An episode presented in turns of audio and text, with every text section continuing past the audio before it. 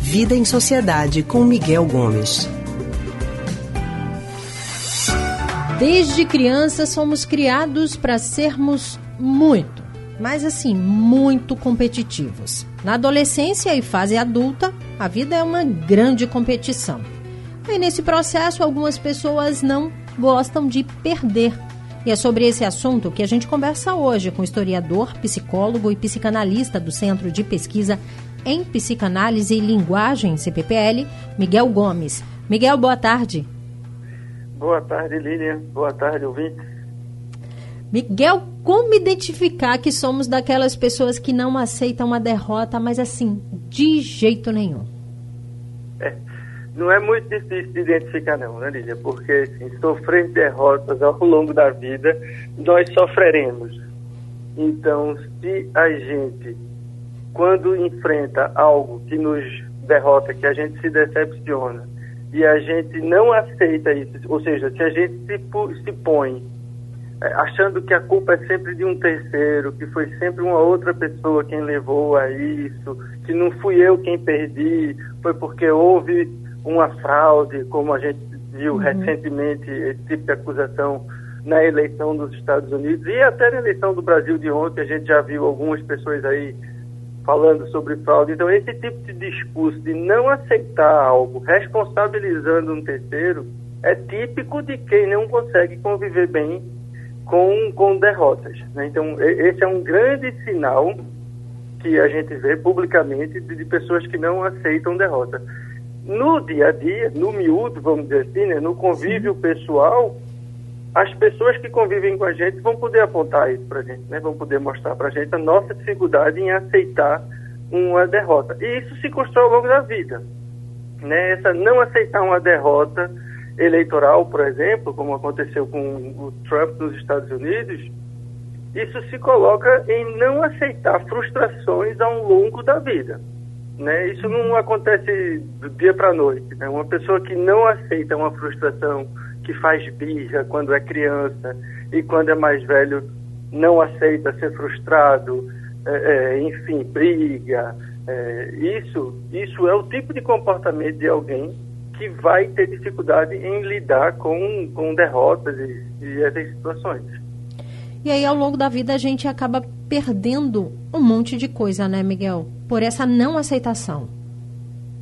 Isso, né? Porque, veja, não aceitar uma derrota diz de sua incapacidade de conseguir viver em, em, comunhão com outras pessoas, porque a derrota é inevitável, ninguém vence o tempo todo.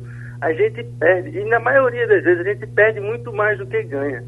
Inclusive, como ex-atleta, que eu já fui atleta, e a gente e, e o esporte nos ensina muito em relação a conviver com derrota, porque mesmo o mais brilhante atleta, que não era o meu caso, evidentemente, uhum. é, a gente convive frequentemente com as derrotas. E é esse convívio ao longo da vida, da infância e da adolescência, faz a gente aceitar que mesmo quando a gente perde, a gente não é destruído pela derrota. A derrota não nos acaba como pessoa, nem como atleta, nem como gente. É uma contingência que faz parte da vida. E mesmo perdendo, eu continuo mantendo o meu valor e sendo uma pessoa que vale a pena ser conhecido, que vale a pena ser amigo, que vale a pena continuar fazendo aquilo que mesmo perder em outros momentos eu vou conseguir. Então, esse tipo de construção é que a gente faz ao longo da vida. E aí o esporte tem um papel bom nisso, né? Porque como a gente convive muito com a derrota ao longo do, da vida de, de esportista, a gente vai entendendo uhum que ah, perder não é se destruir. Porque muitas vezes essas pessoas que não aceitam uma derrota, que não aceitam essa adversidade, é porque elas tomam a derrota como sendo uma destruição de si mesma. É como se, ao perder uma eleição, ali houvesse, por exemplo, a destruição de toda a minha reputação. Nada do que eu fiz vale a pena, nada do que eu construí serve, e não é assim, a vida não é binária, ou sim ou não. Né? O mundo é muito uhum. mais complexo do que isso.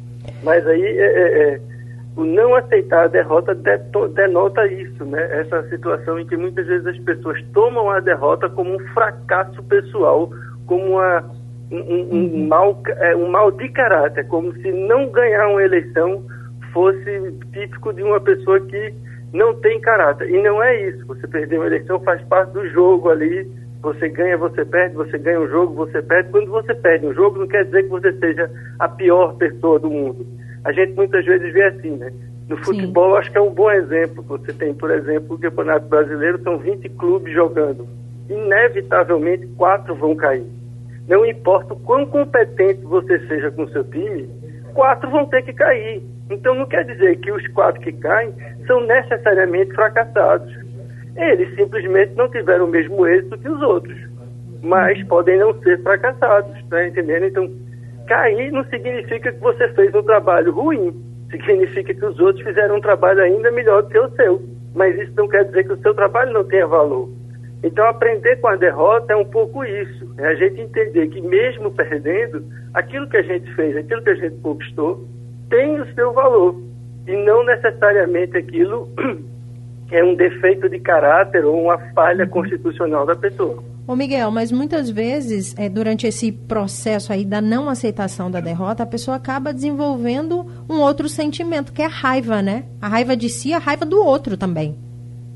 Isso, né? Aí a, a raiva vem como um elemento que, que se junta com a derrota, né? É, é como se ao viver a experiência da derrota, eu projeto a derrota na minha raiva, normalmente em algum terceiro. Eu nunca vou dizer, não, eu perdi porque, no caso do exemplo do futebol, por exemplo, não, meu time foi rebaixado porque 16 clubes fizeram um trabalho e conseguiram um êxito melhor do que o meu. Não, as pessoas normalmente vão ficar com raiva e vão colocar a culpa em alguém. Então a culpa vai ser do jogador que não treinou direito, a culpa é da torcida que não chegou junto, a culpa é do técnico que não foi bom, ou, ou se critica a direção do, do clube. Há sempre essa tendência de se jogar a, a, a, no que a gente não conseguiu, o não reconhecimento do que faltou para a gente conseguir, para um terceiro. E aí isso vai em forma de raiva, vai em forma de agressividade, vai em forma de de, enfim, destemporada. Né? Se a gente pensa aí, por exemplo, o, o caso dos Estados Unidos, o, o presidente acusando a imprensa pela fraude eleitoral, a imprensa que faz apuração nos Estados Unidos, a, desde que a eleição existe lá no século XIX, nunca foi contestada. E, e, você tem uma situação dessa agora. Enfim, a gente aqui no Brasil também a gente tem um dos sistemas eleitorais mais modernos do mundo, mais eficiente do mundo e não se cansa de ser acusada de fraude que nunca são comprovadas. Né? É o típico discurso de quem não aceita uma derrota. Né? Projeta para fora a responsabilidade pelo seu não êxito, que não necessariamente é uma falha de caráter, é uma contingência.